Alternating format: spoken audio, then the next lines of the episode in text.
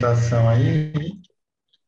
Vocês podem desligar aí, botar os microfones. E estamos aqui pronto. Olá, pessoal, tudo bem com vocês? Eu sou o André e é um prazer ter vocês aqui nesse momento nos assistindo e a você também que está aí nos acompanhando no YouTube ou no seu podcast. Estamos começando mais uma aula do Praticadamente. E hoje estamos com o nosso convidado especial, que é o Henri Dávila, nosso professor Henri Dávila. Ele é psicanalista, hipnoterapeuta e professor de hipnose. E esse nosso querido professor irá falar do papel dos pais em se tratando de filhos LGBT+. Tá? Dito isso, o tema de hoje é a sexualidade e os pais.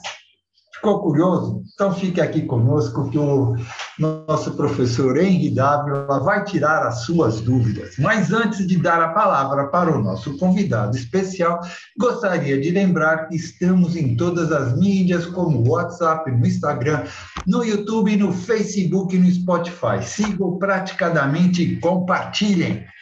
Henri, passo a palavra para você. Boa gente, ou bom dia, ou boa tarde, dependendo de quando vocês estão vendo isso, né? Mas para a gente aqui é boa noite agora, só se você estiver vendo no futuro. Bom, mais uma vez estou aqui. Se vocês não me conhecem, já é a centésima, milionésima vez que eu estou aqui. Eu estou muito feliz porque toda vez eu trago um assunto diferente, então é, eu agradeço cada convite. Eu, por mim, eu estava aqui até muito mais vezes. E espero que essa aqui não seja a última também, que a gente sempre traga coisas novas aqui. Hoje, apesar do assunto ser parecido com um dos que eu já trouxe aqui, inclusive vai ter algumas coisas. O assunto é um pouco diferente, apesar de parecido. Eu vou falar da sexualidade, principalmente da homossexualidade, mas eu vou falar no assunto que refere aos pais. As dúvidas e as coisas que mais acontecem na cabecinha dos pais ele é LGBT. Mas se você pensa assim, ah, mas eu, mas eu sou mãe, meu filho já é criado, minha filha já é criada e elas, eles não são, então não preciso assistir essa live. Precisa, porque às vezes você vai aprender uma coisa aqui, você vai dar uma palavra de conhecimento para uma mãe que não está nessa live, que não vai poder ver esta live. E muitas vezes não pense que é só porque o seu filho, sua filha está crescida que você não pode receber a notícia a qualquer momento, não, tá? Então, espero que vocês curtam aqui. Eu vou trazer psicologia, vou trazer ciência e nada de opinião pessoal. Não trabalhamos com opinião pessoal aqui. Se eu for dar alguma opinião pessoal, eu vou falar, mas se não, vai ser tudo dados da psicologia e das ciências biológicas. Então, bora para a aula de hoje, que está incrível. Quando puder aí, ó, pode soltar os slides já.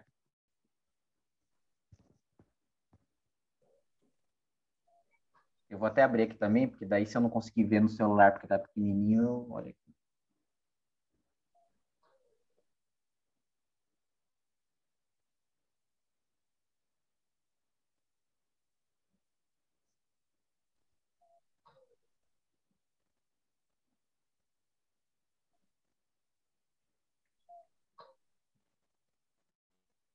Você já não estava com ele é aberto na, no, no computador, não, Durante?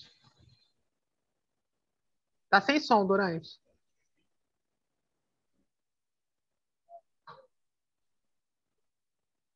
Oi, tá me ouvindo? Está sem som. Ah, é que ele clicou para baixar, tem que clicar, acho que é ali embaixo. No, no... Ah, já estava, é, o Durante, já estava aberto. Mas nós, nós testamos antes, já estava aberto. Agora é tá ele, bom, ele né? Estão deve... me ouvindo? Estão ouvindo. Ah, mas não estamos vendo. Vamos lá. Não estamos vendo. Não estão vendo? Não, é não, nós estamos vendo a tua tela do WhatsApp. É, é. Descompartilha e compartilha de novo. Descompartilha isso. É. Descom... Ah, é, compartilha a guia. É. É. Agora sim. Foi agora? Não, ainda não. Calma. Ainda não, ainda não está aparecendo para mim. Ele antes estava testando, tinha funcionado. Pois é. Coisa online é assim mesmo. Ele testou tudo, testou slide, testou tudo. Gente, eu vou, eu vou, fazer o seguinte, vou dar uma pausa na, na gravação. É melhor, é melhor. Mostrar, eu dou a continuação. Melhor. Okay. Bom, vamos lá então. Começamos com a, a, essa pergunta, né? Meu filho é LGBT+, e agora? Mas vocês vão entender mais para frente por quê. É, pode passar.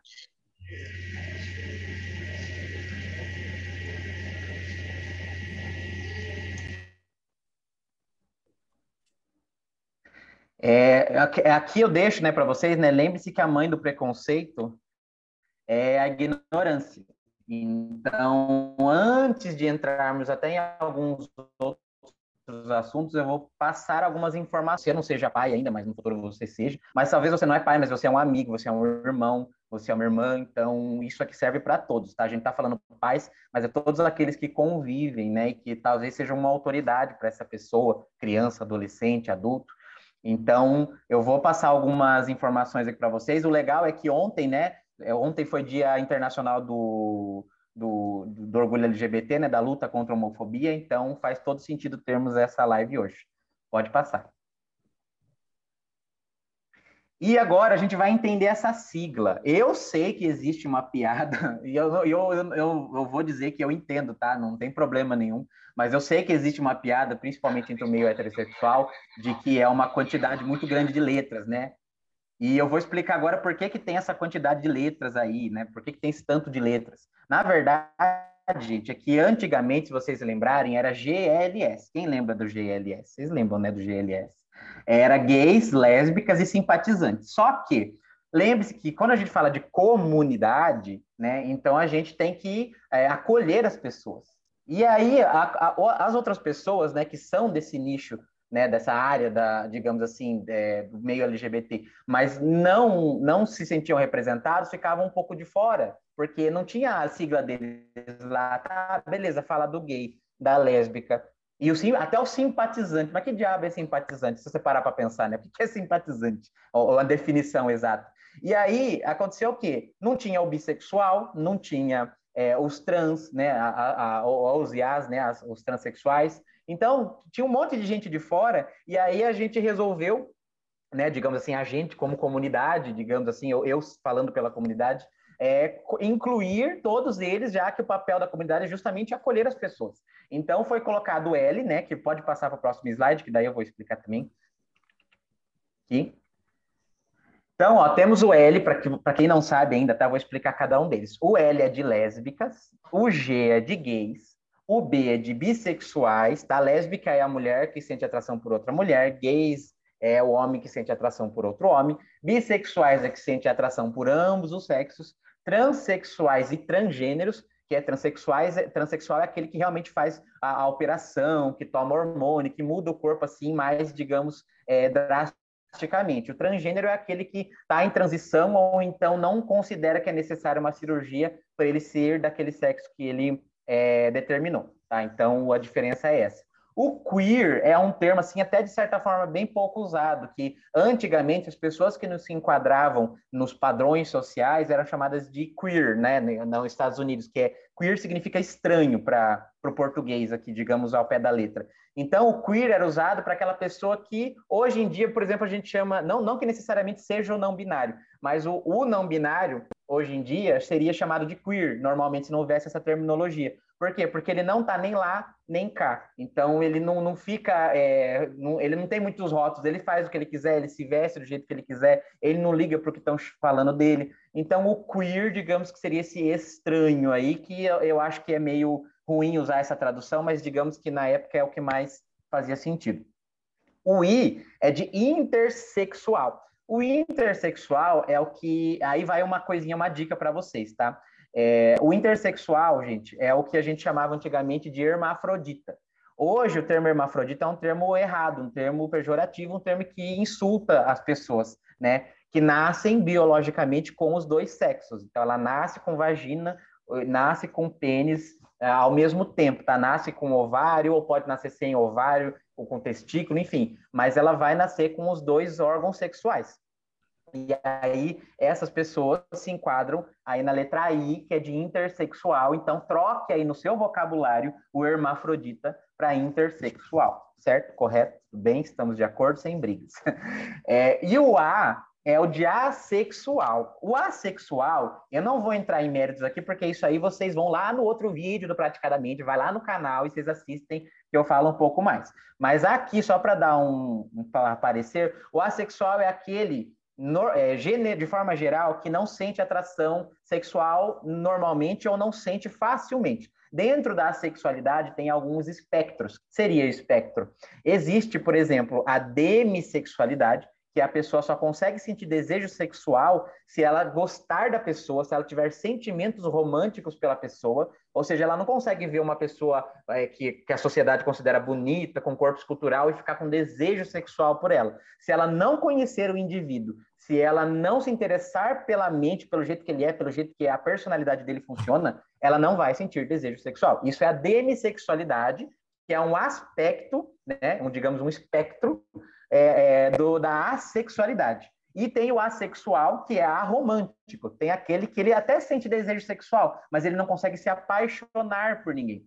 E tem aquele que não se apaixona e também não sente desejo sexual. Enfim, são vários aí os espectros dentro da sexualidade, tá? Mas todos eles, em algum contexto, quer dizer que a pessoa não sente atração sexual, ou tem dificuldade, ou é específico para alguma coisa, certo? Por exemplo, se você pegar a pessoa que é que é sapiosexual, digamos, que ela tem a atração pela inteligência, ela, de certa forma, é lógico que a gente está até rotulando ao extremo, né? Mas só para você entender. Na verdade, essa pessoa vai estar mais é, caracterizada dentro aqui da comunidade, dentro do espectro assexual. Então, não importa qual a particularidade seja dela, se existe alguma exceção para que ela sinta desejo sexual e não seja uma parafilia, lembrando, se vocês não sabem o que é uma parafilia, vai lá no, YouTube do Praticadamente também, porque eu já dei aula sobre isso. Se não for uma parafilia, esse, esse desejo aí que só vem dessa forma é um espectro da assexualidade, certo? Normalmente. Mas acho que ficou claro. Se alguém tiver alguma dúvida aqui, por favor, pode falar já. Mas ó, as siglas basicamente são essas. Então, é LGBTQIA+. Eu sei que é um monte de letra, eu sei que isso gera até piada falar, o povo falar LGBT, FG, HIJL, mas é porque, gente, se a gente está falando de incluir, a gente tem que colocar o máximo de pessoas possíveis. Não dá para a gente ficar colocando só os que mais aparecem, só gay, só lésbica, porque tem muito mais do que isso. E se eles não são lembrados nem pela própria comunidade, que dirá pelos outros, que nem vão saber a existência deles daí. Então, esse, esse, tanto de letra, eu sei que é bastante, tá? Eu sei que, de certa forma, até parece exagerado, mas é que a gente está falando de inclusão, não de segregação, tá? Então, muito bom, espero que vocês tenham entendido. Qualquer dúvida, pode perguntar aí, pode passar.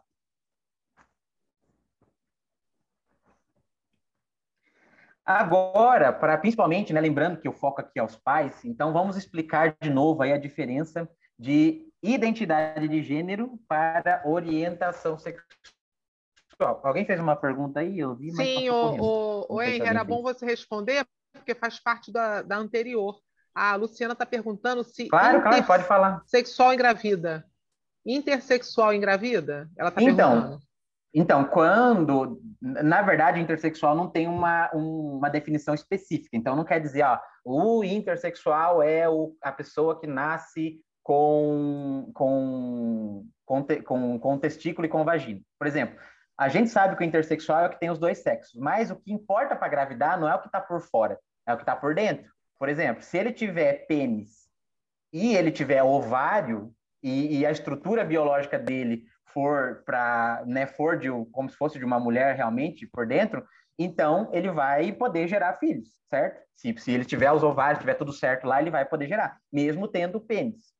Aí, ah, agora, se ele for um, um, uma pessoa do, do, intersexual e que, aí, por exemplo, ela não tem ovário, mas ela tem vagina, mas não tem ovário, aí não tem como, porque se não tem ovário, como é que vai engravidar? Então, na verdade, depende muito de cada caso do, de cada intersexual, tá? Depende de como ele nasceu. Não é só assim, não, a gente não tem que olhar só no sexo biológico ali, na genitália, a gente tem que olhar no corpo, internamente. Aí é só o médico mesmo, especialista, que vai poder dizer isso de acordo com aquela pessoa específica, mas não tem uma regra geral, não, tá? Mas se tiver tudo certo por dentro, sim. Se o inter... o... tá sendo perguntado se o intersexual pode engravidar de si mesmo. Não, não, Acho que gente, não, né? não tem como não, pelo. Não, imagina, não é. tem como, como que vai engravidar de si mesmo? É, porque ele vai ser sempre é. é. na parte de reprodução, ele vai ser um ou vai ser outro. Ele não tem como ser na parte reprodutiva é, a mesma coisa, tá? Então não tem como ele engravidar dele mesmo. É, eu acho que ele está cogitando a possibilidade. De ser ele uma coisa. É, talvez ele esteja cogitando a, a ah. possibilidade da, da pessoa ter a, a, a, o pênis, né, toda a, fun a função funcionando Sim. normal e o útero. E aí teria que ser, eu acho que uma inseminação artificial, se a pessoa quiser. Eu não sei se é possível, né? Estamos fazendo conjecturas aqui. É, Sim, então, na verdade, é, o médico é, vai poder é. dizer é. melhor isso. O médico é que vai mas, poder dizer. Mas, né? mas o que, que acontece? É, mas o que, que acontece? Na, quando a pessoa vai ter. Quando a pessoa vai ser um. Normalmente, quando ela nasce, hoje em dia talvez não, mas antigamente quem os pais decidiam. Isso é bem ruim às vezes, porque porque como que o pai vai decidir uma coisa tão importante assim numa coisa que não é a vida dele? Então, antigamente, eu não sei, hoje acho que não, mas antigamente as pessoas começavam a fazer esse tipo de coisa. Então, via que um filho nascia né, na, com aquela terminologia hermafrodita e eles queriam fazer o quê? Eles queriam eles escolher, ah, não, quero um menino, então arranca fora essas coisas de menino e deixa só o menino. Ou arranca fora as de menino e deixa de menino. Só que isso é péssimo, porque é a pessoa que vai descobrir depois quando ela cresce. Então, você tomar essa decisão por ela, é, parece que uma... Eu sei que eu entendo os pais que fazem Complicado. ou fizeram isso, mas mas imagina na cabeça dessa criança quando ela cresce, ela ela, o pai tomou a decisão dela ser menina e ela percebe que ela é menino e aí ela perdeu a oportunidade de, de viver normalmente como menino porque o pai arrancou tudo dela lá de menino. Então isso é péssimo, tá? E, e aí com, com relação à parte da, da biologia, lógico que aí tem que ser um profissional da área para dizer, mas acredito pelo que eu tenho de informação até do, do conhecimento dessa própria palestra aqui, quando a, a gente está formando o bebê lá, vai ter uma hora que, a, que essa parte reprodutiva vai se tornar o, o, testículo e então vai, vai virar um homem que vai poder ter, né, ter sêmen e, engravidar né, a, a, mulher, ou vai ser o ovário que vai receber e vai gerar a criança. Mas não tem como ele ir pro, ser dois ao mesmo tempo. Tá? A, o sexo biológico, eu falo vagina, canal, vagina, pênis, isso não reproduz ninguém, uhum, certo? Isso aí são são órgãos genitais. Uhum. Esse aí pode ser dois de cada. Agora, até onde eu sei, mas aí o médico tem que dizer, que não tem como a pessoa ter os dois reprodutores, que daí vai ter o ovário e o testículo ali com a produção de sêmen, não só o testículo o aparelho, mas a produção de sêmen. Então a produção de, vai ser ou, ou produção de sêmen ou o óvulo pronto para receber esperma. Não vai ter como ela ter as duas coisas ao mesmo tempo, só o aparelho e o reprodutor tá? Mas isso até onde Sim. eu sei, mas quem um médico vai poder informar melhor. Mas até onde eu sei, o que vai poder ter de dualidade é a genitália, não o órgão reprodutor, tá? Que no caso é o ovário e Outra coisa, a Luciana está perguntando no documento do RG se entra essa Oi. sigla. No RG da pessoa entra a sigla? Não, não, ah, porque, é... porque eu acho que eu acredito que não, porque quando a pessoa né, percebe isso, na verdade, ela vai decidir né, se ela vai entrar no espectro da feminilidade ou da masculinidade e colocar ali. Então, ela ou vai colocar não binário, que não binário pode estar no RG, né, pelo que eu sei pode, ou ela vai colocar homem ou vai colocar mulher. Então, ela que vai, vai decidir isso na hora lá. Mas, mas não, a, não a... creio que vai aparecer. E a Lu Santos está perguntando se todas as nomenclaturas dizem respeito a preferências sexuais. Não, aqui não tem nada a ver com preferência. Aqui, aqui a gente está falando de, de orientação, de instinto.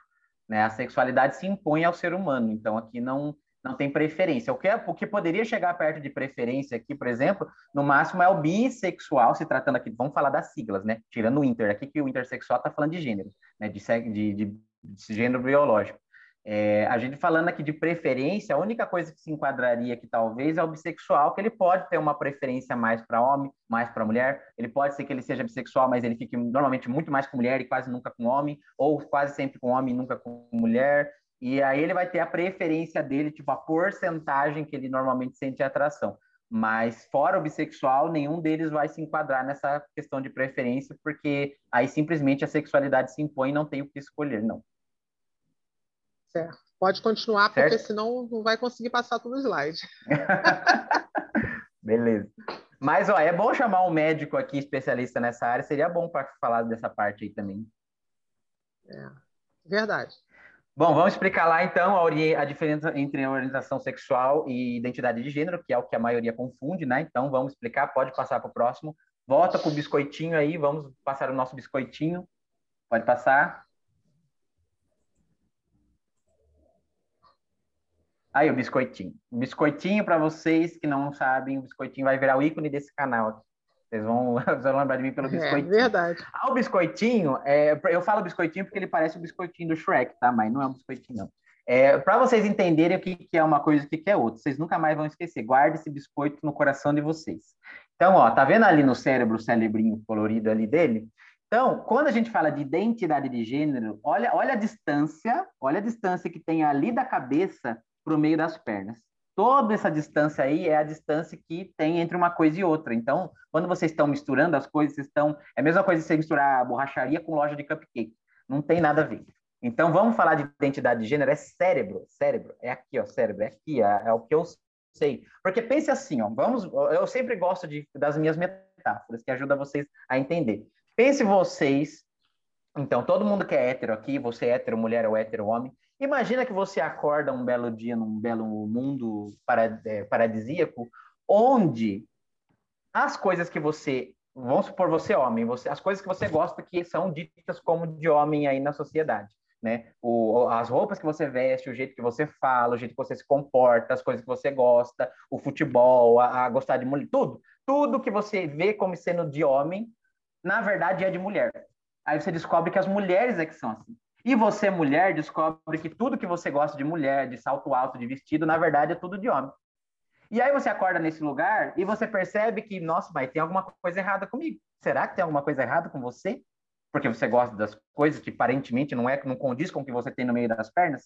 Aí você começa a se questionar, por quê? Aí você vê a importância, gente, da representatividade. Por que, que é importante passar na novela, passar no filme, passar na série? Porque se a gente não consegue ver que existe. Imagine uma pessoa, se coloque nesse lugar que eu falei, nesse mundo é, mirabolante, digamos, onde o normal seria ser o inverso. E aí você, nesse mundo, você não vê ninguém igual a você. Você assiste a televisão, ninguém fala nada disso. Todo mundo está ali se comportando normal. Os casais ali, tudo, tudo tá normal. Você anda na rua, você também não vê. Você assiste filme, você não vê. Você, aí, óbvio que você vai achar que o problema está com você, que você que é o defeituoso, que você que é o errado, que você que é o problemático ou problemática. Então, nesse mundo, a pessoa, imagina, você tem a seguinte opção: ou eu vou viver uma vida que não é minha, porque você não se identifica com aquilo, certo? Você, mulher, por exemplo, nesse mundo louco que eu inventei, você vai ter que usar roupa de homem, você vai ter que fingir que gosta de futebol, você vai ter que fazer todas aquelas coisas que a sociedade diz que é de homem, que é, de mulher, porque senão vão ficar desconfiando de você, senão vão em cima de você, vão ter preconceito, vão te expulsar da igreja. Ou seja, você vai. Aí eu pergunto para você, dentro dessa metáfora, o que, que você ia fazer? Você ia lutar pelos seus direitos e para ser quem você é, porque você não vai aceitar o que a sociedade diz, ou você vai se render à sociedade e viver uma vida infeliz pro resto da vida, porque você acha que é você que está errado. E o mundo está certo você está errado. O que, que você vai fazer? Eu deixo essa pergunta para vocês. É para vocês se colocarem no lugar das pessoas que são trans. Eu tenho certeza que deu para vocês sentir um pouquinho na pele, só rapidamente, o tamanho do baque emocional que isso pode causar, causar no ser humano. E é isso que eles vivem todos os dias, tá? Então, eles nascem sendo o jeito que eles são, gostam das coisas que eles gostam, mas a sociedade simplesmente diz que não, você não é isso aqui, você é outra coisa. E aí, não, aí você tem duas escolhas, ou você se esconde e começa a se comportar igual eles, mas você vai viver miseravelmente infeliz pro resto da vida, ou você decide empeitar a sociedade e ser quem você é. Só que aí você tem que encarar todo o preconceito da massa. Mas fazer o que é isso, ou morrer de infelicidade e de tristeza se jogar da ponte. Que eu, né? Porque não tem como você viver se enganando e sendo feliz.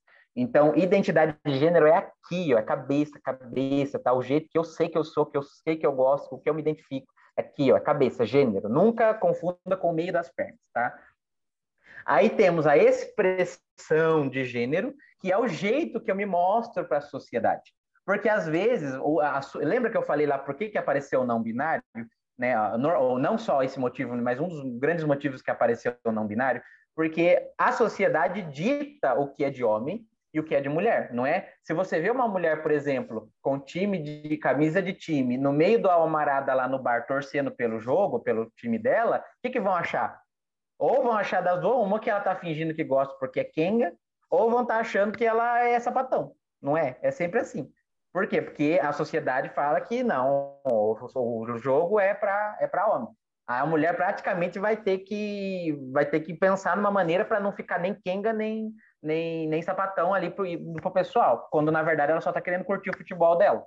Então, existe também essa coisa de expressão de gênero, como como que eu me visto, como que eu me apresento para a sociedade, né? A gente estava falando aqui mais cedo, antes de começar, de homens que são femininos, de, de mulheres que são mais masculinas. Então, como que eu me visto, se eu passo maquiagem, se eu não passo, se eu uso salto, se eu não uso, se eu uso saia, né? E aí a gente estava refletindo sobre ah, como eram as coisas ditas como masculinas alguns séculos atrás, né? Que homem usava peruca, usava roupa de babado, usava toda uma coisa que hoje em dia seria dita como feminina, né? Então a expressão de gênero é o jeito que normalmente eu esteticamente apareço, sabe? É, é sobre a forma externa, sobre como que eu me mostro para o mundo. Aí só então temos o sexo biológico, né, que está lá no meio das pernas. Aí a gente vai para o meio das pernas, aí é sexo biológico, gente. Mas aí que está a grande sacada da coisa que vocês têm que prestar atenção. O que você tem no meio das pernas não tem a ver com o que você tem na sua cabeça. São coisas diferentes, tá? Então, ali, quando você, quando a gente fala de sexo biológico, a gente está falando se a pessoa nasceu com pênis, nasceu com vagina ou nasceu com os dois, né? Então, nasceu no sexo masculino, no sexo feminino ou intersexual, que seria com as duas coisas. Isso é sexo biológico, mas isso não tem nada a ver com a, a, o gênero, porque o gênero é uma construção social, como a gente acabou de aprender aqui. Sabe? O que é de homem e o que é de mulher foi construído socialmente. Você não encontrou um manual lá na natureza falando, ó, homem não pode usar isso aqui. Brinco, mulher pode usar. Você não encontrou uma regra, uma lista assim, de coisas. Então, tudo que a gente sabe que é de homem ou que é de mulher em termos de comportamento, em termos de, de investimento e tudo mais, foi criado pela sociedade, determinado pela sociedade, tá? E vocês aceitando isso ou não é o que acontece, tá? E vai mudar daqui para frente, talvez uma coisa que seja totalmente masculina lá na frente seja feminina, daqui uns 100 anos, 200 anos, 300 anos, a gente não tem como saber, a gente não vai estar mais aqui, né? A não ser que tenha algum vampiro aqui na live, não vai, não vai, a gente não vai estar mais aqui, então não vai ter como saber. E então, tirando o sexo biológico de jogado, a gente tem aí a orientação sexual, que é outra confusão. Orientação sexual aí é com quem eu sinto atração sexual romântica. Então, se é o homem, eu sinto atração pelo quê? Sinto atração por outro homem. Então, a minha orientação, e orientação vem por quê? Porque é um instinto, você simplesmente é, sente, não tem escolha, não é um botão né? Vocês aqui, ó, todos os héteros que estão presentes aqui, eu pergunto para vocês, vocês conseguem chegar amanhã e falar assim, ah, amanhã quando for meio-dia e 15, eu vou começar a gostar do sexo, do mesmo sexo. Amanhã não vou mais gostar. O homem vai dizer, ah, a partir de amanhã, é, 16 e 34, eu não vou mais gostar de mulher. Amanhã eu vou começar a gostar de homem. Só, mulher não quero nem ver na minha frente. Vocês conseguem fazer isso? Eu pergunto, vocês conseguem? Porque se vocês conseguem, vocês têm que, né, ter que ministrar uma palestra sobre isso, porque até agora a gente sabe que não existe. Então não tem como fazer. E se não tem como fazer para o hétero, não tem como fazer para o homo, ele não escolhe.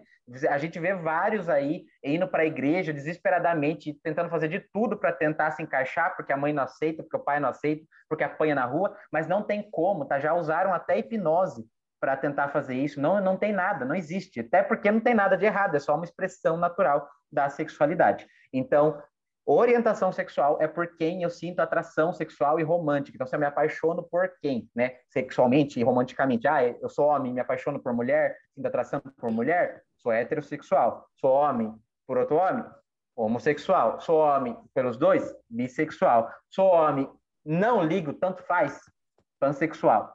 Aí a gente entra em outros méritos que eu vou falar depois. Mas o importante é vocês entenderem ó, identidade, cabeça, identidade de gênero, expressão, corpo, sexo biológico meio das pernas e orientação sexual, the heart, o coraçãozinho, tá?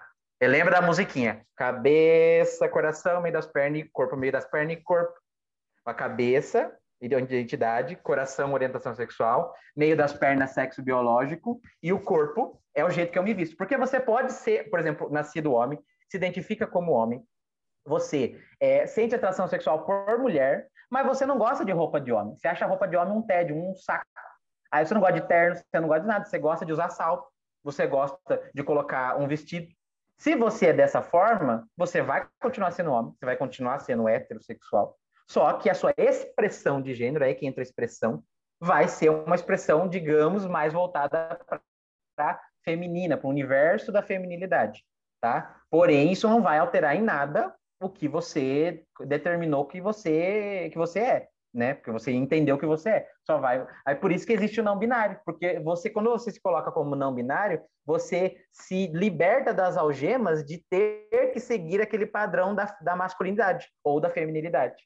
Entende? Daí que existe o não binário. Certo? Ah, pode passar para o próximo.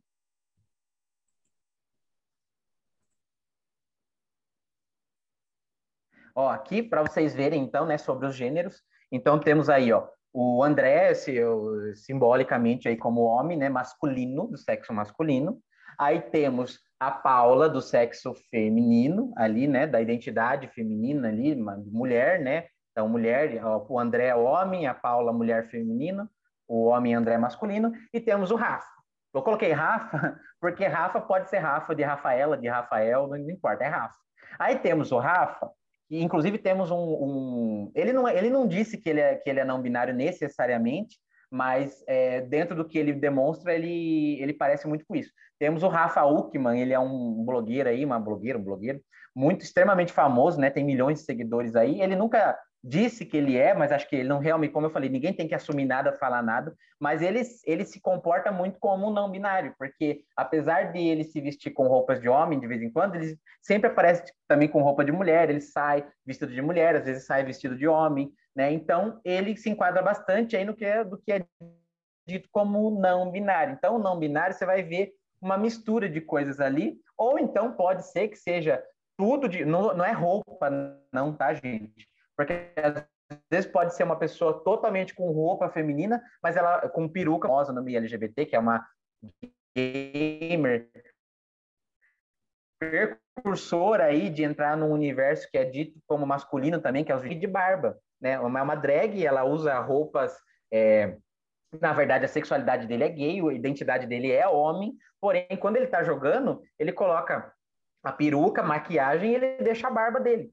Lógico que aquilo lá é um personagem, né? Que a drag é um personagem, não tem nada a ver com identidade. Mas, se aquilo lá fosse o dia a dia dele naturalmente, ele se enquadraria como o não binário, mas por quê?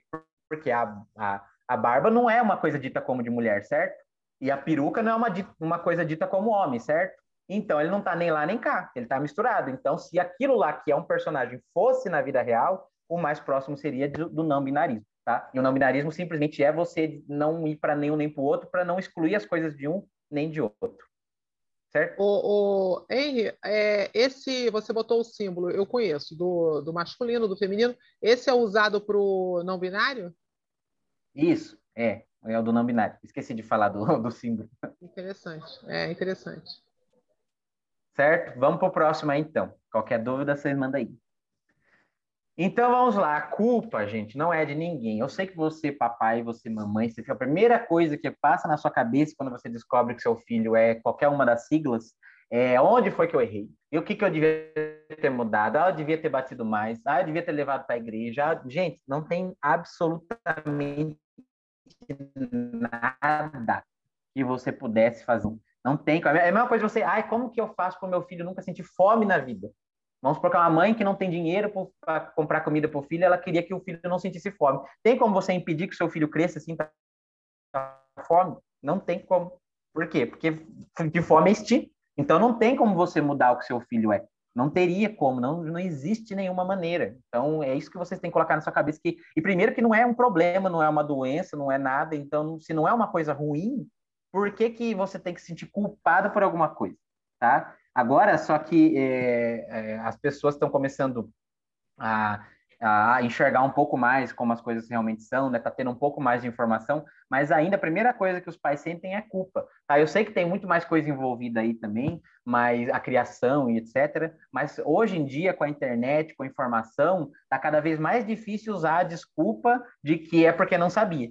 Tá? E essa aula é mais um exemplo disso, tá? tá mais um, um exemplo de como vocês podem ter informação gratuita de qualidade aí, tá? E, e não necessariamente ficar se culpando e ficar achando que por falta de informação você tem o direito de humilhar alguém, muito menos os seus próprios filhos.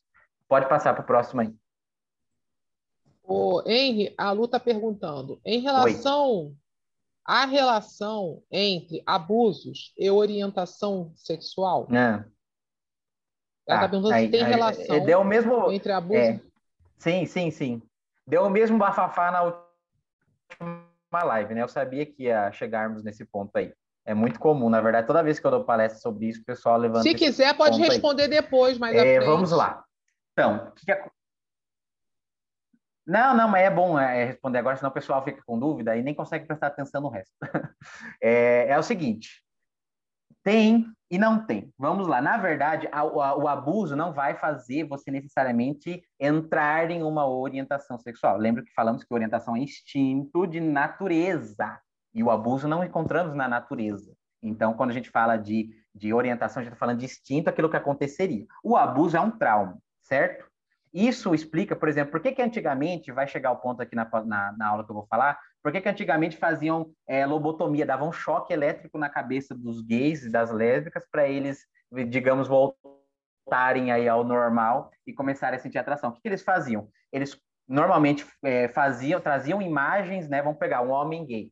Pega um homem gay, coloca um homem pelado na frente dele ali, sei lá, bota umas fotos de homem pelado na frente dele, uns homens que ele sente atração, e vai começar a meter choque na cabeça dele toda vez que ele vê o homem ali. Isso aí a gente lembra do quê? E lá na psicologia comportamental, no, no reforço negativo. Ou seja, toda vez que eu olhar para um homem, eu vou sentir um choque na cabeça, então automaticamente eu vou criar aversão, certo? É, nesse, nesse caso aí. Então, a gente vê como que, como que foi tentado usar de várias coisas para tentar mudar a orientação que é inerente ao ser humano, não tem como. Quando a gente fala de abuso, aí na parte de abuso, o que, que aconteceu? A pessoa, antes do abuso, ela já tinha a orientação dela, certo? Independente, ah, mas é criança. Não estava aflorada, mas ia aflorar em algum momento, mas já estava lá, certo? Não, ela não aparece, é, ela, quer dizer, ela não surge do nada, ela fica adormecida e aí, quando chega a hora, quando ele vai tendo uma certa idade aí, normalmente uns 10, 11, 12 anos, aí começa a aparecer um pouco mais. Então, ela já tinha a sua sexualidade, né, a sua orientação sexual, dois anos, três anos, quatro. Não importa. Aí, quando acontece o abuso, o que, que acontece? A mesma coisa lá de negativo. O que, que pode acontecer normalmente com, as, com, com a criança que é abusada? Ela pode gostar da sensação, vamos supor que é uma criança, pegar um pouco da psicanálise, uma criança que está na fase fálica, que é a fase que ela gosta de mexer na própria genitália, porque ela está se descobrindo, ela está vendo que quando ela mexe ali é legal, é gostoso. Não necessariamente estamos falando de, de sexo, mas de, de mexer, de colocar a mão, de ver que, como é que é. Ela gosta. E quem tem filha que sabe que chega uma idade que os filhos começam a meter a mão lá toda hora, certo? Se a gente pegar uma criança, por exemplo, nessa idade, e aí um, um, cara vem, um homem, uma mulher, sei lá, e abusa dessa criança. Essa criança vai sentir uma, uma, uma, uma coisa muito estranha, que ao mesmo tempo que ela vai sentir a, a, muitas vezes a dor pelo abuso, vai se sentir é, lesada, vai se sentir é, a, invadida, ao mesmo tempo ela pode sentir um certo prazer ali. E isso vai confundir a cabeça dela muitas vezes, e ela pode acabar achando que ela, na verdade, é de uma orientação sexual, que veio, na verdade, só por causa daquele abuso, daquela confusão na cabeça dela. O que, que a gente tem, como que a gente faz para entender se, se aquela orientação sexual é, é dela mesmo ou se, na verdade, ela só está se comportando assim por causa do abuso? Você tem que ir lá e tratar o trauma dela. Você vai tratar o abuso, vai resolver o abuso na terapia. Se resolvendo o abuso, não vai mexer em sexualidade se resolvendo o abuso, ela continua sendo homossexual, então ela já ia ser homossexual de qualquer jeito, porque o assunto já foi resolvido. Ela não está mais indo atrás daquilo por causa do que do caso do trauma. Ela já resolveu. Agora, se você faz a terapia com ela, não toca em nada de sexualidade, só resolve o abuso, e ela de repente começa a não ter mais interesse pelo mesmo sexo e começa a ter a, a... provavelmente sim, provavelmente ela então ela estava. Mas isso pode acontecer dos dois casos a pessoa normalmente atrela isso à, à homossexualidade, né? E a, por exemplo, uma, uma pessoa que é homossexual por causa de abuso, mas a pessoa pode ser heterossexual por causa de abuso, digamos assim. Não vai ser, né? Vai se comportar como. Por quê? Porque ela naturalmente seria homo, certo? Naturalmente seria homo. Só que aí aconteceu um abuso. Uma mulher abusou dele, do menino. E aí confundiu a cabeça dele, né? Aí tem a particularidade do trauma e ele ficou com aquela coisa meio assim, me senti invadido, mas ao mesmo tempo parece que eu gostei, foi estranho, e daí ele busca retornar aquilo, busca, digamos, para resolver. Na terapia a gente sabe o que isso significa. Ele fica buscando aquilo de, de certa forma para tentar entender. E aí, e aí ele parece hétero, né? Parece que ele tá tudo certo. Mas na hora que você resolve o trauma, ele deixa de ser hétero, porque na verdade ele nunca foi. Ele só estava buscando sexo com a mulher por causa do trauma dele. Então, eu falo para vocês, o, o trauma, o abuso, ele não vai causar uma orientação sexual em ninguém. Ele vai fazer um, uma, um comportamento mudar.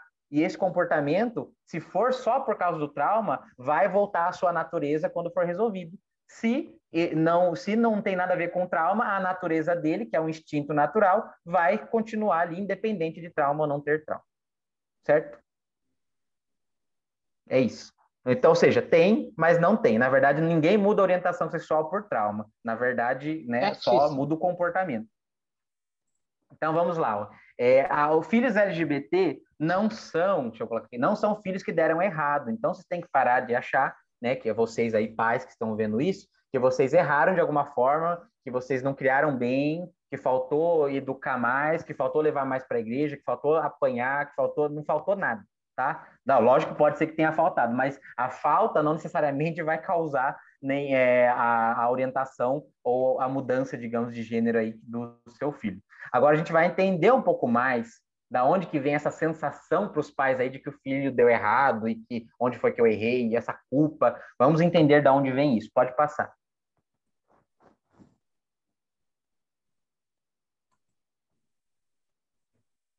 Então, ó, tudo começa, pode passar também com a, ide, com a idealização, tá? Vocês vão entender aí essa idealização. Tudo começa aí. Então, ó, tem uma frase que eu gosto muito e que eu falo sempre, que eu deixo para vocês, ó. Os pais não só projetam o futuro dos filhos, como querem, como também querem que seus filhos, que, os, é, que seus próprios desejos sejam realizados por intermédio deles. Então, olha nessa foto o que, vocês veem? Você vê ali a mãe, que é bailarina, já socando o tutu na, na filha dela. Você vê o cara ali que trabalha, talvez, com engenharia, com, com alguma coisa do tipo, tá ali já o menino, não tem, consegue nem andar direito, já tá botando o filho para trabalhar com a mesma coisa que ele. O outro rapaz ali também. E tem um monte de coisa assim. Garanto que vocês já conheceram. Então, isso aí tem necessário algum, necessariamente algum problema? Não. Não se o pai, a mãe entender que isso não é o desejo, às vezes, da criança, e que no futuro pode ser que ele não queira trabalhar com isso, ou que ele desista, ou que ele descubra que, na verdade, a vida toda ele só fez isso para agradar o pai ou para agradar a mãe. Então, desde muito pequeno, quando a mãe descobre que está grávida, num mundo heteronormativo, ela já cria um monte de expectativa para o filho. Fala, ai, meu filho, ai, meu Deus, nossa, quantos homens aí não, não têm filho e falar, ah, esse aqui ó, vai ser comedor, esse aqui vai ser o terror da mulherada, ah, esse aqui vai puxar a mim. E aí, na hora que ele descobre que o filho é, é LGBT, né, que o filho é gay, alguma coisa do tipo, aí vem aquela desilusão, aquela coisa, aquela depressão, aquela porque, gente, quem que é responsável por isso? A própria pessoa que ficou achando que aquele outro ser humano, que não tem nada a ver com ele, ia ser igual a ele. Isso é um outro ser humano que está ali dentro. Então, é, é, toda essa dor, essa culpa que os pais sentem quando descobrem isso, esse luto, né, que realmente esse luto pelo filho é, heteronormativo que eles têm, desde a hora que olhou aquele teste de gravidez. Então, na hora que vocês olham aquele teste de gravidez ali, entenda que é uma vida e você pode é, se deparar com algo totalmente diferente do que você quer para ele. Ele pode gostar de ser outra coisa. E se muitas vezes você pressiona ou fica dizendo declaradamente que você gostaria que ele fosse médico, que fosse advogado, que fosse hétero, você vai muitas vezes causar um medo dele de dizer o que ele realmente é, ele vai passar a vida inteira se enganando para tentar te fazer feliz. Então, é isso que você tem que levar em conta, que ah, é uma outra vida ali, totalmente diferente, e você pode ter, sim, lógico, você tem as suas vontades, você torce para que seja tal coisa, tudo bem, mas você tem que entender que a probabilidade de ser absolutamente diferente de tudo que você imagina e tá tudo bem também, tá? Então, essa culpa toda, essa dor toda, vem do luto das expectativas que foram quebradas quando você descobre que o seu filho não é aquilo que você achou que ele seria. Se você já colocar isso na sua cabeça bem antes da, disso provavelmente de, disso acontecer, a chance de você se frustrar e ficar depressiva, mal e tudo mais vai ser muito menor. Né? E aí tem uma parte um pouco menos problemática, mas ainda problemática, que a, os pais necessariamente não que elas, elas não gostam que o filho seja, mas é que elas sabem como que o mundo é com pessoas assim. O pai sabe que o quanto de, de homossexual que morre na rua, né, que leva, que apanha, que apanha até a morte de transexual, quantas trans não morrem aí todo dia, né? O único trabalho que elas arrumam, porque ninguém quer dar trabalho para transexual, então o único trabalho que elas arrumam é na prostituição e acabam morrendo muitas vezes nesse trabalho. E então o filho, quando o pai descobre que o filho é de alguma de alguma dessas siglas, né? A primeira coisa que vem na cabeça do pai às vezes não é nem, nem isso que eu, tudo que eu falei aqui de expectativa e nada, é de, meu Deus, o que, que vai ser do meu filho? Como que eu vou proteger ele do mundo? E o mundo vai matar meu filho, eu vejo o que eles fazem com as pessoas, então eu não quero que o meu filho seja, não por causa do que ele gosta, mas é porque eu tenho medo do que vai acontecer com ele. E aí sim, é, é, é eu entendo isso, né? Mas cada vez mais, se a gente não mudar, se o filho não sentir o amor da própria mãe, do próprio pai, que é tudo o que ele precisa na hora que ele resolve assumir, né? Se ele não sentir nem isso, gente, aí a chance é muito maior, porque aí ele vai para a rua e na rua é muito mais fácil de acontecer alguma coisa com ele. Então, se não tiver amor, se não tiver carinho dentro de casa, a chance de acontecer isso lá fora vai ser gigantesca. Então, eu falo para vocês, não dá para garantir o que a rua vai fazer com seu filho, mas dá para garantir o que você vai fazer. Então, se você, pai, mãe, tiver aí na sua casa e descobrir, ou alguém que você conhece descobrir olha, faça o possível para aquela pessoa é, a, a, acolher aquele filho, abraçar, dar apoio, dar suporte, porque tudo que essa criança ou esse adolescente ou esse adulto mais quer é, é que é ter o seu amor. Não puna o seu filho tirando o seu amor dele. Certo? Então, basicamente é isso. Se vocês entenderem isso daqui, vocês entendem por que, que existe toda essa frustração, esse luto aí, quando os pais descobrem que o filho é LGBT. É, pode passar. Então, de onde vem essa ideia de erro, tá? Lembrando que eu não estou falando de opinião pessoal, por mais que os próximos slides possam ferir alguns que estejam aqui, não sei, né? Porque vamos falar de um tema que é, é polêmico, porém eu vou só explicar da onde que veio tudo isso, tá? Eu não estou ofendendo ninguém e já desculpe se alguém se ofender com o que eu vou falar aqui, mas eu só estou relatando a história. Pode passar.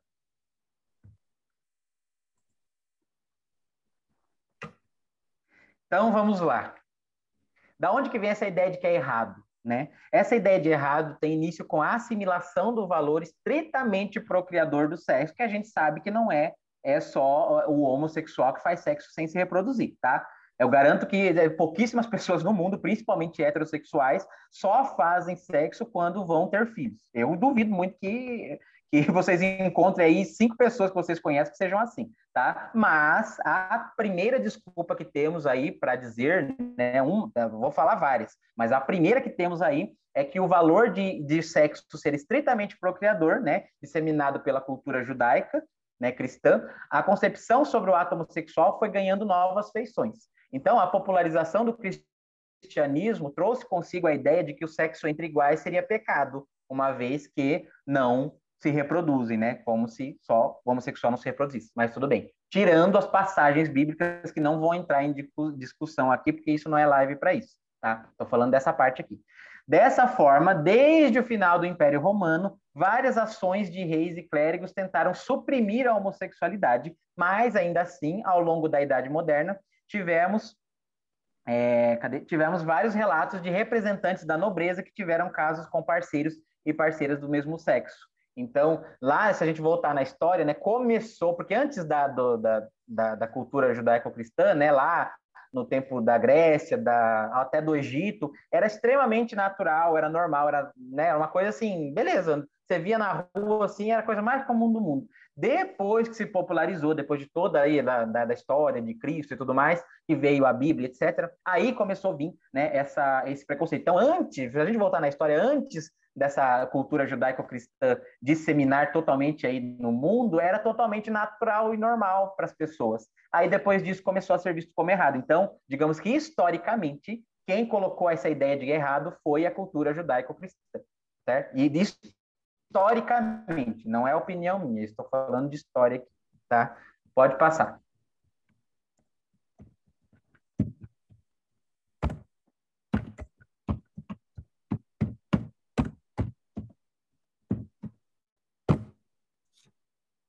Passou? Passa aí, passa aí. No século XIX... Tá, tá né, perguntando né, aqui, mas existe Oi, é, antes de você até perguntando assim, mas existem judeus e cristãos gays? Comentou ah, claro, aqui. claro, com certeza. Na verdade, assim, é, hoje se entende muito que né, a Bíblia, por exemplo, que foi o material aí de, de uso para para crucificar né, os, os gays, ela pode ser interpretada de várias formas, né? Muito, tem, tem inclusive igrejas inclusivas, que são igrejas que são que o pastor é gay, que os ministrantes ali todos são são LGBTs, gay, trans e tudo mais, e eles acolhem ali, muitas pessoas vão naquela igreja e todo o pessoal ali é colorido, né? Todo o pessoal ali é LGBT. Então, não necessariamente você tem que ser ateu, tem que ser contra a igreja para você poder ser homossexual, ser transexual, etc. Isso aí vai muito da interpretação de cada um. O que a gente está querendo dizer é que as pessoas que são contra a homossexualidade começaram a utilizar este material, que não necessariamente tá, tem a ver com isso, para justificar o preconceito e dizer que é errado, tá? Mas a, a igreja em si, a religião em si, não tem nada a ver com isso. Tanto que a gente tem muitos gays, cristãos, judeus aí que são homossexuais, não tem problema nenhum com isso, tá? Então, eu não estou falando da, da, da religião, estou falando da pessoa, das pessoas, certo? Hein, olha só, é, tem um casal que eu conheço, são dois homens, eles adotaram um casal de filhos e eles frequentam a, a igreja, no caso, católica, inclusive uhum. fizeram a primeira comunhão da menina, a da filha, na igreja. Né? A, eles, a filha tem a idade da minha filha, né? E é, assim, normal, né? Bem aceito, entendeu? O que eu estou te falando assim, em relação a, a, até o catolicismo, que era bem preconceituoso hoje, claro que deve ter igreja que não é assim. Mas pelo menos as igrejas que eles frequentam, né?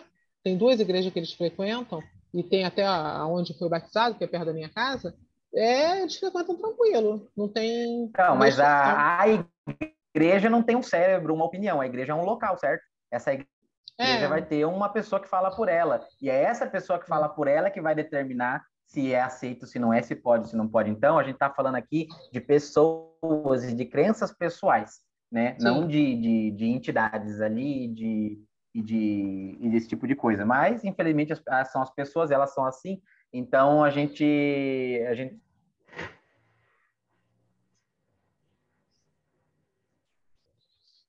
Travou. Ou só travou para mim? Não, travou. Travou para todos.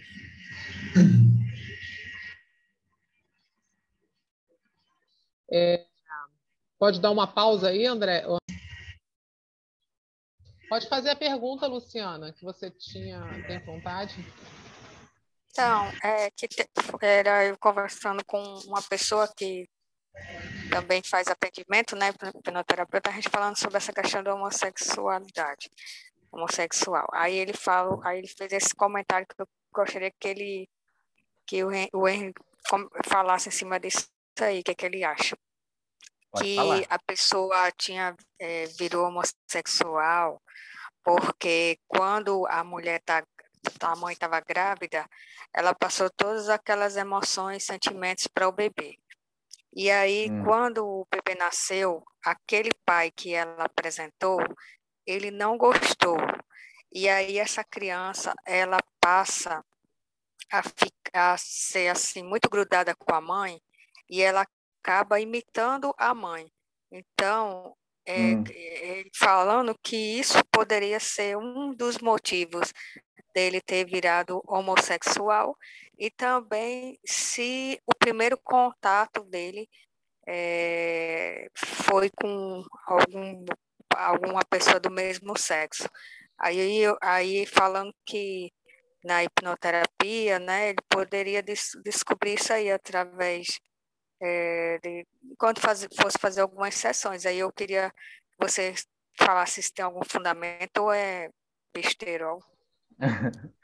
oh, para ser pra, o, fundamento, a, a, a fonte da informação que ele passou para você é a fonte dos desejos ou a fonte cabeça, vozes da minha, tá? Então, não tem nenhum fundamento isso, até porque ele está falando de comportamento, aí ele está falando até de, pode ele estar tá falando do jeito que se veste, o jeito que fala, se é mais educado, se é mais feminino, se é mais delicado, mas a mãe, duvido que a mãe mostrou nesse caso aí, né, que ele falou, ah, ele ficou muito grudado com a mãe, quis copiar ela, será que ele, ele ficou grudado com a mãe até na hora que a mãe estava fazendo sexo? Você acha que na hora que a mãe estava transando e sentindo desejo por outro homem, esse, esse filho estava do lado e aprendendo isso também? Eu duvido muito.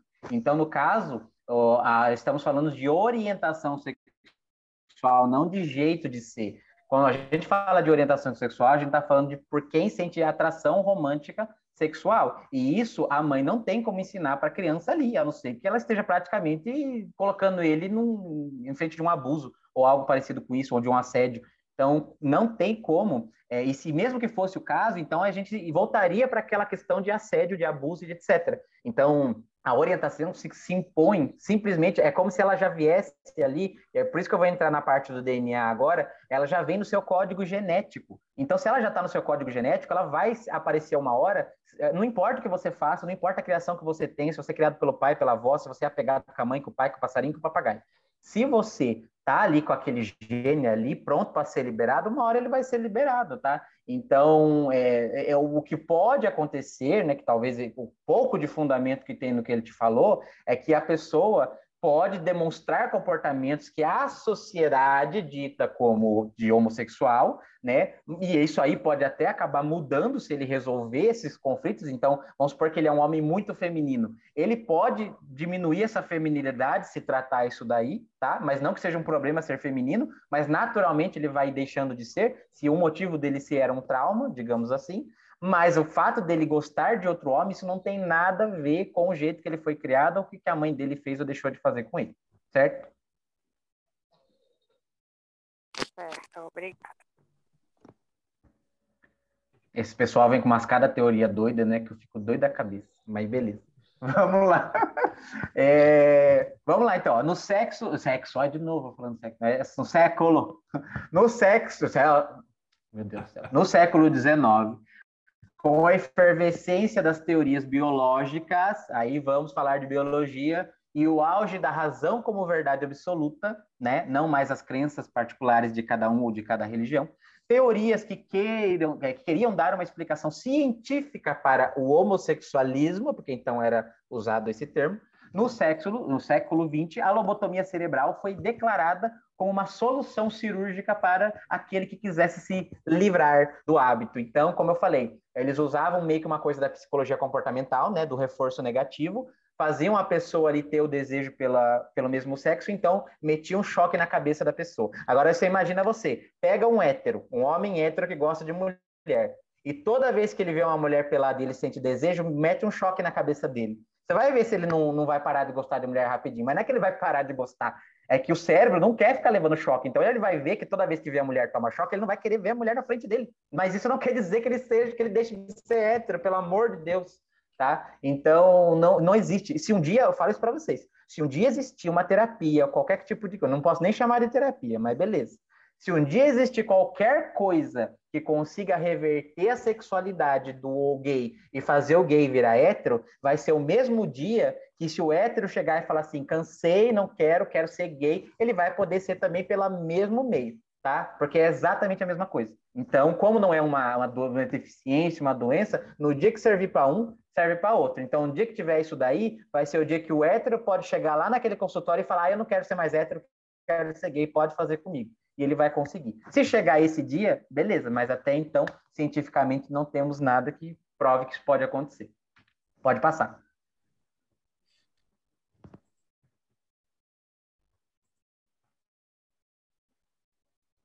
Ó, neste mesmo período, então, né, que estamos falando aí da época da lavagem cerebral aí, do choque, diversos grupos lutaram pelo fim da discriminação e a abolição da classificação científica que designa, então, o homossexualismo como doença, mudando esse termo para homossexualidade, é, que é o certo agora. Então, não fale homossexualismo. Eu sei que tá tudo bem, a gente tá aprendendo e tudo, mas de, se você conseguir lembrar, por favor, não fale homossexualismo, porque isso é um sufixo de doença, tá? E não é doença, tá? Então, a Organização Mundial de Saúde incluiu, então, que era homossexualismo, né, na classificação internal de doenças em 1977 né, como uma doença mental. Então, em 77, foi declarado que ser homossexual era doença, em 77. Mas, na revisão da lista de doenças em 1990, depois de todos os dados científicos e biológicos e psicológicos, aí em 1990 a orientação sexual foi retirada. Pode passar para o próximo. E aí, ontem, né, 17 de maio, vocês vão ver. Então, por esse motivo, é, o dia 17 de maio ficou marcado como Dia Internacional contra a Homofobia, porque dia 17 de maio de 1990 foi o dia que tiraram a homossexualidade da lista da, da, é, do CID, né, do Controle Internacional de Doenças. É por isso que ontem foi dia do orgulho gay, tá? Porque é or, porque orgulho, né? Às vezes o pessoal fala, ah, eu vou fazer a marcha do orgulho hétero. Aí quando eu escuto um absurdo desse, o do orgulho hétero, eu, a primeira coisa que eu penso assim, nossa, mas essa vontade de dar o rabo deve estar muito forte para você, tanto orgulho assim, de você segurar, né? Porque a gente fala, gente, orgulho, porque é, é, é, discriminação, é morrendo na rua só por ser quem você é, é você tendo que assumir para sua mãe, para o seu pai, só o que, que você é por natureza. Então, quando a gente fala de orgulho, é porque você não esconde, você não tem porquê, é, é no sentido de eu tenho orgulho de ser assim, porque eu sei que não tem nada errado comigo. Agora, se a gente vai pegar um hétero e falar, eu tenho orgulho de ser hétero, meu filho, mas quem disse que tem alguma coisa errada com você? Quando que você apanhou na rua só por ser quem você é? Quando que, vou, que alguém te discriminou, que alguém te expulsou de casa porque você era hétero? Então, esse negócio de orgulho hétero não faz o menor sentido, porque ninguém discrimina hétero. Então, não tem porque ter um orgulho. Óbvio, não, você tem que ter orgulho no sentido, ah, eu gosto de ser, óbvio, bom para você, que legal, parabéns. Mas você já sofreu alguma vez por conta disso? Não. Então, esse orgulho seu não tem porque você ficar falando. É a mesma coisa de eu falar assim, ah, eu tenho orgulho de eu gostar de beterraba. Ah, e essa informação é, serviu para mudar a vida de total de zero pessoas, né? Então, quando a gente fala orgulho hétero, não tem cabimento algum por conta disso, tá? Lógico que você pode ter orgulho do que quiser que você tenha, mas você não precisa sair falando para ninguém, porque quando você fala isso, o que, que dá a impressão? Né? Que você fala, tem orgulho de ser hétero. Quando você fala assim, Deus me livre eu ser desse jeito aí que nem eles, como se o que eles fossem fosse uma, uma aberração. Então, não faz sentido esse orgulho hétero, porque ninguém sofre por ser hétero. Agora, o orgulho gay, a gente sabe que é um morrendo por dia aí, no mínimo, né, principalmente em cidades aí que são mais preconceituosas. Então, daí que vem o orgulho, tá? Então, não confunda essa palavra. Aí temos aí, ó, pode passar para o próximo, que aí vamos entrar na parte biológica aqui para finalizar a explicação, né, da, pros, principalmente para os pais, para os pais entenderem, né, na hora que vem lá, Deus, a culpa, mas a culpa é minha, culpa é de quem? Gente, vocês vão entender onde é que está aqui a homossexualidade, pelo menos até o que sabemos até o presente momento. É, pode passar para o próximo, esse aqui é um dos maiores responsáveis, tá, o Alfred Kinsey, é Alfred, o Alfred Kinsey, ele foi um dos maiores estudiosos aí da homossexualidade genética, então temos aí, ó, nas ciências biológicas, existe gene gay? Existe um gene ali, ó, porque se existisse também um só, né, as pessoas iam querer fulminar ele, coitado. As pessoas iam chegar nele, pum, ia querer fulminar o coitado do gene gay, né, mas não é assim que funciona. Então, ó, o que são genes, para vocês entenderem, né? Os genes são as moléculas que compõem o DNA. Vamos para a aula básica de química de física aqui. É, tudo no universo é feito de átomos, os átomos compõem as moléculas, as moléculas compõem a, a, os tecidos e etc, etc, etc. Então, aqui quando falamos de DNA, falamos de molécula, que são um conjunto de agrupamento de átomos, tá? Que compõe tudo que existe no, nesse universo que conhecemos. É, então, ó, existem milhares de genes que estão conectados à nossa sexualidade no futuro. Porém, esses genes não funcionam cada um de um jeito. São vários que funcionam como uma orquestração que então irão compor a nossa sexualidade. Ou seja, eles não são vistos de forma única, mas sim no seu comportamento em conjunto. Então, não é um, dois, três genes que, ah, tá ali o miserável que faz a pessoa ser gay, vamos fulminar ele. Não é assim, gente. Tem centenas, até acredita-se que milhares, que a combinação deles vai fazer com que a pessoa tenha determinada orientação sexual. Por isso que existe essa diversidade de sexualidade tão grande, onde gosta da mesma coisa, gosta das duas coisas, gosta só do contrário, gosta de tudo. É porque são muitos genes e a mistura deles vai fazer com que a pessoa sinta diversas orientações sexuais, ali a possibilidade de várias orientações sexuais diferentes, tá? Pode passar. Então, sobre gênero ali, né? Agora vamos falar sobre a parte biológica, né? O que, que as ciências biológicas falam de gênero? Então, ó, todos nós somos concebidos e somos assexuados, ou seja, não temos sexo ali nesse sentido, assexuado nesse sentido, não temos sexo ali, nem vagina, nem ovário, nem, nem testículo, nem nada, até as cinco primeiras semanas de gravidez. É por isso que os homens têm peitos, mama, vocês homens, olha, olha, olha, tira a camisa de vocês e olha, se vocês têm esses peitinhos aí de vocês, é porque até a sexta semana vocês podem ser mulher, de certa forma. Não, ainda tem a possibilidade. Aí quando entra, né, na quinta semana de gestação, podemos ser tanto homem quanto mulher. Depois de seis semanas, começam a se desenvolver as gônadas. Essas gônadas é que vão se tornar testículos ou ovários. E aí vai determinar se a produção hormonal predominante vai ser de testosterona, no caso, né, se for homem, né, se for sexo masculino, ou é, progesterona e estrogênio, se for é, mulher. Mas por que predominante? Porque não é só porque você aí é homem que você só tem testosterona. Você tem estrogênio e tem progesterona também, mas em taxa menor. E a mulher também tem é, testosterona, mas em taxa menor tá? Por isso que a gente fala predominante, mas não é único. Pode passar. E aí sobre cromossomos, né? Porque as pessoas pensam também, ah, mas cromossomos XX, eu vi um, não vou falar o nome para não dar ibope também, né? Mas um famoso aí religioso da internet falando, ah, a ciência está do meu lado, porque não existe cromossomos, é, cromossomo homossexual, é XX e XY. Realmente não existe cromossomo homossexual, e eu falei isso na outra live. Mas olha que curioso, também não existe cromossomo heterossexual, porque o cromossomo não tem diabos de nada a ver com a sexualidade. E aqui vamos explicar aqui essa parte de cromossomo, né? Ó, todos os homens, por exemplo, possuem alguns tecidos o cromossomos XX, que é dito como de mulher, né? Que é o hormônio aí é feminino. Porque nem é cromossomo feminino. Porque nem sempre a divisão dos cromossomos acontece de uma forma assim tão clara como a maioria das pessoas pensam, tá? Em mulheres idem. É, um feto masculino, por exemplo, no útero de uma mulher, libera, libera células troncos atra através da placenta para a mãe. Então, elas têm células XY no corpo, principalmente no cérebro. Então, toda mulher que está grávida de menino, ela tem uma enxurrada de cromossomo XY aqui na cabeça dela. E se o cromossomo determinasse a sexualidade, essa mulher que está grávida de menino, ela ia sentir o quê? Ah, virei sapatão, virei lésbica. Por quê? Porque se o cromossomo determinasse alguma coisa, na hora que ela se engravida do menino e tem aquela enxurrada de cromossomo masculino na cabeça, ela ia começar a virar sapatão, virar lésbica. Mas acontece isso? Não. Vocês, mães aqui que tiveram meninos, em algum momento viraram lésbica por causa de ter ficar grávida de menino? Garanto que não. Então, não temos registro, então quer dizer que cromossomo não tem nada a ver com sexualidade. Pelo amor de Deus. Não não mata o senhor Alfred Kinsey do coração, não faça ele se revirar do túmulo lá, que já está morto, coitado, se vocês pensar um absurdo desse. Pode passar. Tá acabando, karma aí.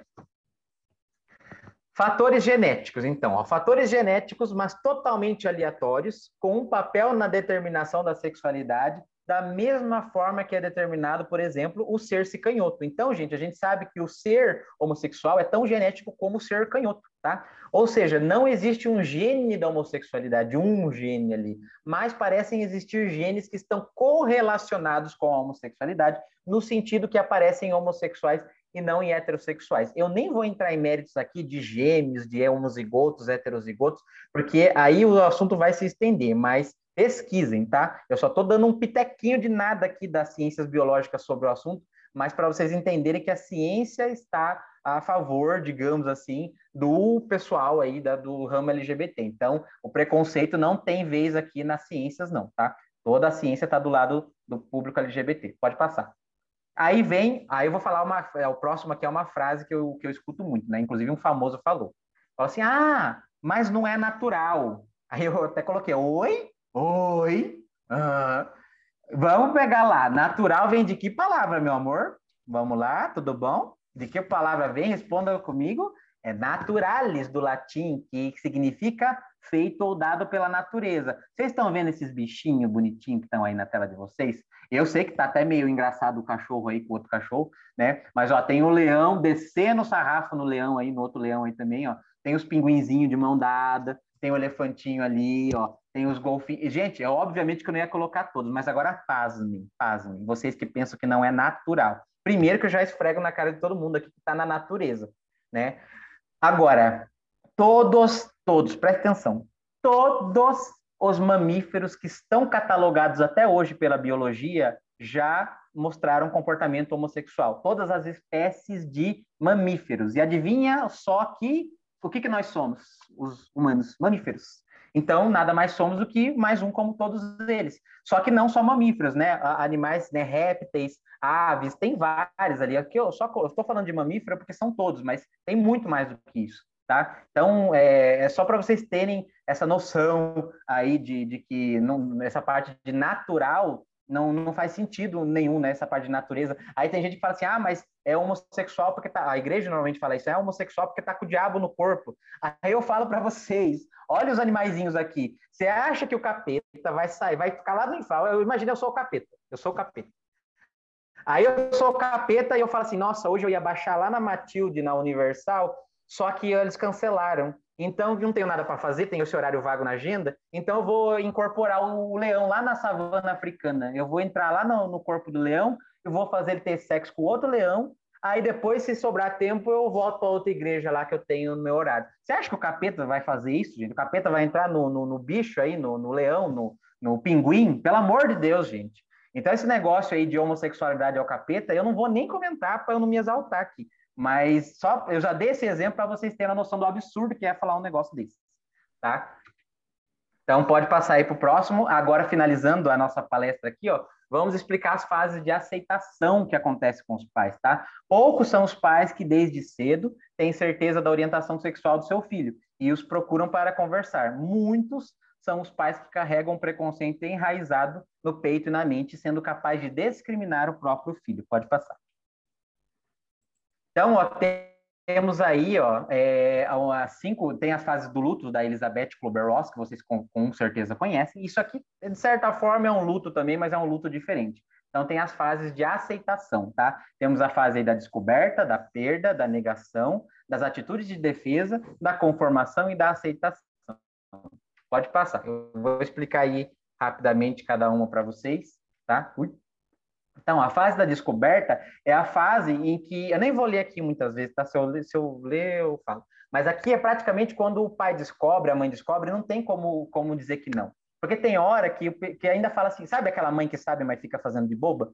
Então tem hora que consegue dar uma fingida, falar, ah, não, mas não deve ser, ai, mas é só o jeito dele. Mas aqui é na hora que pegou ali, no Vucu Vucu mesmo, não tem como dizer que não. Pegou ali beijando, pegou ali, sei lá, é, vendo o pornô gay, ou sei lá, alguma coisa desse tipo. Uma coisa que não tem como dizer que não, tá? Aqui é a fase da descoberta, ou então quando o próprio filho assume, tá? Então pode ser também, mas no caso de alguém ser empurrado para fora do armário, então também conta como descoberta, tanto quando o filho contar, se assumir, como também ser descoberto aí. Pode passar.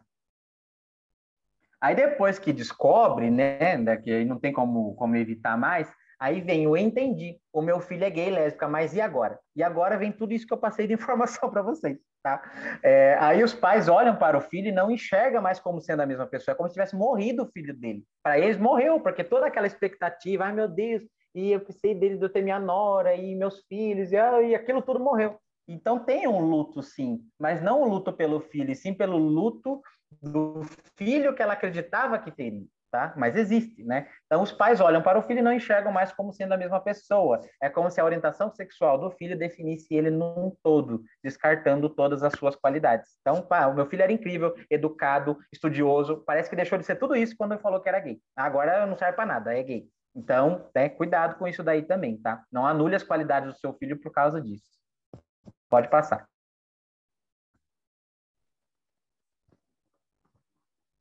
Aí vem a fase da negação, que é o não tocar no assunto. Sabe aqueles pais, ah, beleza, meu filho assumiu, contou, ninguém de casa, mas também não fala no assunto. Aí se passa um gay no canal, fica assunto, pelo amor de Deus. Isso, gente, eu não vou dizer, lógico, que é, que é mesmo é tão ruim quanto ser expulso de casa, mas é tão doloroso quanto, tá? Porque parece ainda que é uma coisa errada. Porque se não pode falar, se não pode tocar no assunto, parece que, meu Deus do céu, parece que é, é um elefante ali na sala, né? Então, vem essa fase, de certa forma, eu tô falando aqui na maioria dos pais, tá? Lógico que não é obrigatório passar por todas essas fases e pode ser que não seja assim com todos. Eu estou falando aqui normalmente como é para a maioria, tá? E para os filhos, esse fingir não saber de nada é sufocante. Afinal, eles se preparam durante anos para se revelarem para os pais, para depois passar um, né, uma palhaçada dessa. Então, pode passar. O próximo. Depois tem a fase das atitudes de defesa, né? Nesta etapa, as mães correm em busca de recursos extremos para explicar e curar, camuflar e deixar a situação amenas aos outros, né? Então, é, ela quer que o filho seja menos feminino, né? Se o filho for gay, quer que o filho seja mesmo feminino, ou se a filha seja mesmo menos masculina. Por quê? Porque ela sabe como que as pessoas falam de gente que é assim, a pessoa, ela sabe como que tem o preconceito, como tem a violência, e ela começa a tentar fazer com que, por mais que ele seja homossexual, por exemplo, que ele não seja, demonstre isso muito para as outras pessoas, para ele não sofrer o preconceito, que é aquela coisa que eu falei lá, né? Que é, é o medo do filho sofrer. Pode ser por medo pessoal da pessoa também, lógico, mas pode, na maioria das vezes, é por medo do filho sofrer, que eles querem que ele seja discretos, né? O mais discreto possível. Pode passar também. E a fase da conformação. Daí chega uma hora, filho, você tem que entender que não tem mal o que fazer. É isso aí mesmo e é o que tem para hoje. Por fim, se conformam, mas conformam-se não significa aceitar. Preferem que o filho ou a filha não se assuma publicamente, temendo agressões e a marginalização, ou até mesmo temendo a própria imagem, né? Dependendo da família, se for muito ruim, vai ficar mais preocupada com a própria imagem do que aquela tia fofoqueira fala, do que com a própria felicidade do filho. Mas, enfim, pode passar. A fase da aceitação, tá? Que os pais é, percebem-se pessoas melhores, mais abertas à diversidade, não só da sexualidade, mas de todas as diferenças, né? Começa a entender esse mundo um pouco melhor e param de questionar é, a Deus ou destino, motivos do filho ter sido homossexual. Como pai, mãe e filhos tiveram que se esforçar para aceitar a homossexualidade, acabam se tornando uma família mais unida. Então é normal é, filhos que é, se abrem com os pais aí começarem a ter uma relação melhor com eles quando se assumem, porque se afastaram dele na verdade, deles, justamente por medo de ser escorraçado de casa. E na hora que o pai aceita, que a mãe aceita, eles começam a ter uma relação melhor na família. Então é muito comum isso acontecer, tá? Que é a aceitação. Então, se possível, já pula direto para essa fase, não precisa de nenhuma das outras, já pula direto para essa que é o melhor que vocês fazem. Pode passar. Agora, finalizando a live, né? Aqui, ó, para vocês entenderem, ó, temos duas pessoas se beijando dentro através de um, de um raio-x. E aí fica a pergunta, né? Como eu fiz isso já na outra live que eu dei, são dois homens que estão se beijando? Não sei. Eu realmente não sei. São duas mulheres? Também não sei. É um homem e uma mulher? É um branco e um negro, um asiático, um branco, um negro, um índio? Não sabemos. E tanto faz. Tanto faz, tá? Realmente tanto faz, porque realmente aqui que eles estão demonstrando apenas carinho, amor. E é isso que importa. Pode passar, que vem a minha recomendação agora para todos os pais da face da terra, tá? Assistam esse filme, Prayers for Bob, que na verdade é Orações para Bob. Eu tenho o link para assistir no Facebook, se alguém quiser, eu mando, tá? Esse filme é maravilhoso, é de uma história real, tá? Não vou contar aqui, porque, né, no que se baseia, mas é basicamente da história de uma mãe que descobriu que o filho, que descobre que o filho é gay, e ela é extremamente religiosa, ela é absurdamente, ela acha que homossexualidade é o demônio no corpo, que é pecado, que vai queimar no inferno, e ela começa a projetar toda esse, todo esse preconceito, toda essa, essa mágoa, esse ódio para o seu filho, resultando aí no que acontece. Então assistam aí, você pai, você mãe, ou você que conhece algum pai, alguma mãe de um LGBT que não está aceitando bem, ó, passem isso daí, é, passem esse filme para essas pessoas que eu garanto que vocês vão é, se apaixonar aí pela história e por mais que seja uma história real e de certa forma triste, mas serve para abrir os olhos de pais que estejam na mesma situação que ela. E agora vem o eu deixei um vídeo aí para vocês verem, né, uma animação, é, é quatro minutos, tá, gente? É rapidinho. É só para vocês verem a inocência que é Muitas vezes você vê uma criança tendo comportamentos que parecem aí de um homossexual e as pessoas já querem sexualizar a criança, já querem falar que ela está sentindo desejo. Eu quero que vocês vejam quão inocente é através dessa metáfora, dessa animação. Então, quando estiver pronto, pode passar aí. Não, é passa o passa o videozinho.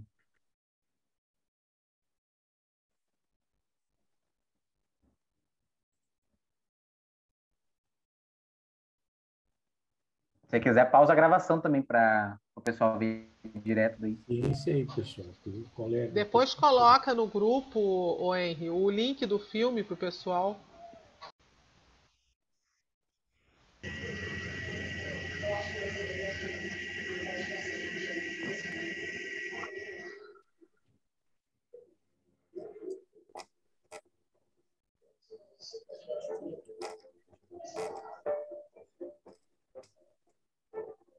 Mas tá sem som.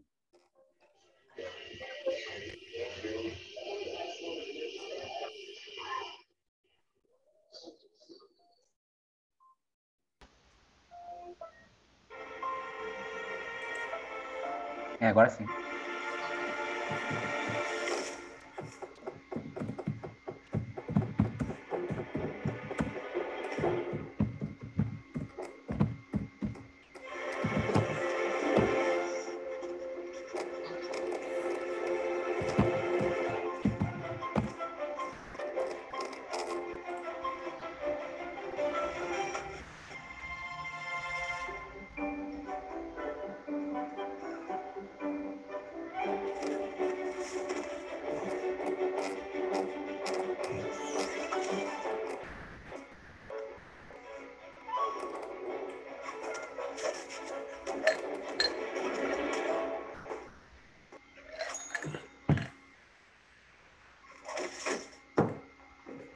Travou aqui para mim.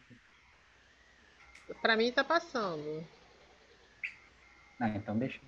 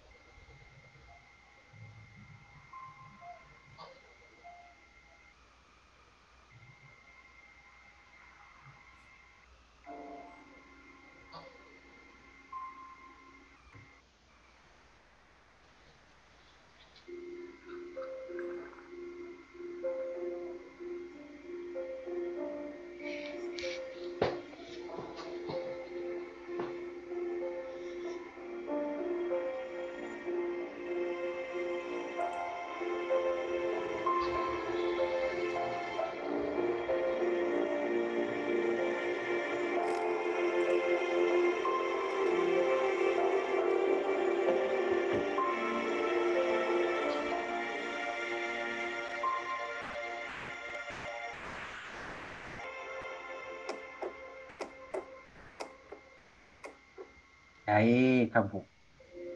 Bom, que, que, o que, que significa tudo isso? Isso é uma metáfora, né? Você vê primeiro ele, ele sentindo o coração disparar pelo menino, ele não entende o que, que é, e o coração. Aí tem um ditado que, que funciona mais em inglês do que em português, que é The heart wants what the heart wants. Ou seja, o coração quer o que o coração quer. E você viu que ele briga, ele tenta de tudo para o coração não ir atrás do menino, mas não tem como. E na hora que as pessoas começam a gerar aquele preconceito ali, né? É, começam a ficar olhando feio para eles. É, pode colocar os últimos dois slides aí agora para finalizar. É, aí, na hora que eles começam a ver, é aquela metáfora de quando descobrem, né? descobrem que a, que a, que a pessoa é, começa a ficar aquele medo. Aí ele tem, aí o coração quebra, se parte, porque ele fica com medo do que ele é. E o que, que acontece? Ele tem medo de, de, que chegue perto dele de novo, porque quando o menino chega com o coração, ele tá com medo, ele tá afastado. Então, voltando aí, né, os últimos, volta os últimos dois aí, por favor, só. Então, nós consideramos justa, né, nós, quando eu falo nós, é a comunidade científica, a comunidade da psicologia, da psicanálise, das ciências, tá? todos nós, pelo menos as pessoas que têm as informações é, relevantes para essa, essa discussão, consideramos justa, final do slide, pode passar, toda forma de amor. Então, nós vemos aí, é, pode, não, pode o último slide. É, nós temos aí o casal gay. Ao contrário, ao contrário, hétero, ao contrário. Ao contrário, para é. o final, é. Aí. Aí, esse aí. Então nós temos aí o casal hétero, o casal gay, o casal lésbico, e ou pode ser que esse casal de dois homens pode ser bi também, da menina também, do, do... não dá para saber e não importa, na verdade, importa que cada um faça o que quiser da vida, desde que não faça mal a si mesmo nem aos outros. Certo? Obrigado, gente, pela, pela, pelo espaço, pela oportunidade. Eu sei que acaba se estendendo, né? Mas o assunto é grande e gera um monte de polêmicas. De, de Muito bom. Mas Muito eu encerro bom mesmo. Muito Beijo para vocês. É, é... O, o... Era bom ver as considerações finais, né? Alguém tem alguma pergunta? Uma. Eu, a Sônia está agradecendo, muito bom mesmo, realmente muito boa. Para variar, né, Henry? Muito, é, é, muito bom mesmo a, a resenha. Um espetáculo, tirou muitas, esclareceu muitas dúvidas, né, que a gente sempre tem, até para lidar com as pessoas e saber responder, né? Exatamente. Ainda mais sendo terapeutas, o cuidado tem que ser muito maior ainda. Exato. Muito, muito bom. Eu acho que existe aí um... com conhecimento é. Então, eu acho que existe aí um, um tem um, um, gap aí também, né? Que, que existe aí, né? Que é justamente quando você, até na terapia mesmo, de você poder conseguir entender o que essa pessoa está trazendo para você e chegar ao ponto que às vezes não é nem ele que precisa ser tratado, mas sim quem está com ele, né? que aí é que às vezes é o que mais. Exatamente. O que a gente mais descobre em casa não é ele o problema, o problema é a mãe, o pai, tá ali. É eles que tem que estar sentado na nossa cadeira, não, não, a, não quem está ali. Não, não só ele, né? Digamos assim, né? Ele também, mas o quem mais tem que estar tá é os pais e não estão. Se acham os reis da cocada preta, né? Mas não é assim. Isso aí. Tem as suas uh, mídias sociais para quer passar alguma ah, é, eu até esqueço, né? É, eu tenho um canal no YouTube, se vocês quiserem, né? Procura lá hipnoanálise, tudo junto, tá? Hipno de hipnose e análise de psicanálise, porque eu falo de hipnose e psicanálise lá no canal, olha que criativo, vejam só. Então, hipnose e psicanálise, tá? Hipnoanálise. E o meu nome na frente, né? Henry Dávila. Então, se você digitar só Henry Dávila ou hipnoanálise ou só hipnoanálise, você vai encontrar meu canal. É uma cabecinha roxa lá, não tem erro. Nas redes sociais, e é Facebook, Instagram é Henry Dávila Oficial, só para você procurar também você vai encontrar, tá? Eu, você me encontra facilmente também aí no Praticadamente, no, nas resenhas aí que já teve e lá no grupo. Então, me achar é a coisa mais fácil que tem, só não acho que não tem. então é isso aí. Ok, então, pessoal. A gente está aqui encerrando mais uma aula sensacional e muito esclarecedora, né? Espero que todos tenham gostado. E lembrando a todos que entrem e sigam o Instagram do Praticadamente, que assim vocês irão receber os comunicados das nossas próximas aulas ou resenhas que vamos ter por aí, tá? Agradecemos imensamente ao nosso professor de hoje, Henri Dávila, e a todos que estão aqui presentes, e a você que está aí nos escutando no Spotify, E a você também que está assistindo no YouTube, já deu seu like? Então dê o seu like e colabore para o canal crescer cada vez mais. E isso ajuda a aumentar a comunidade do Praticadamente. E assim mais e mais pessoas irão ter essas informações. Então, vamos nos despedindo e a gente se vê na nossa próxima aula do Praticadamente. Até lá, pessoal! Até mais. Ótimo, excelente.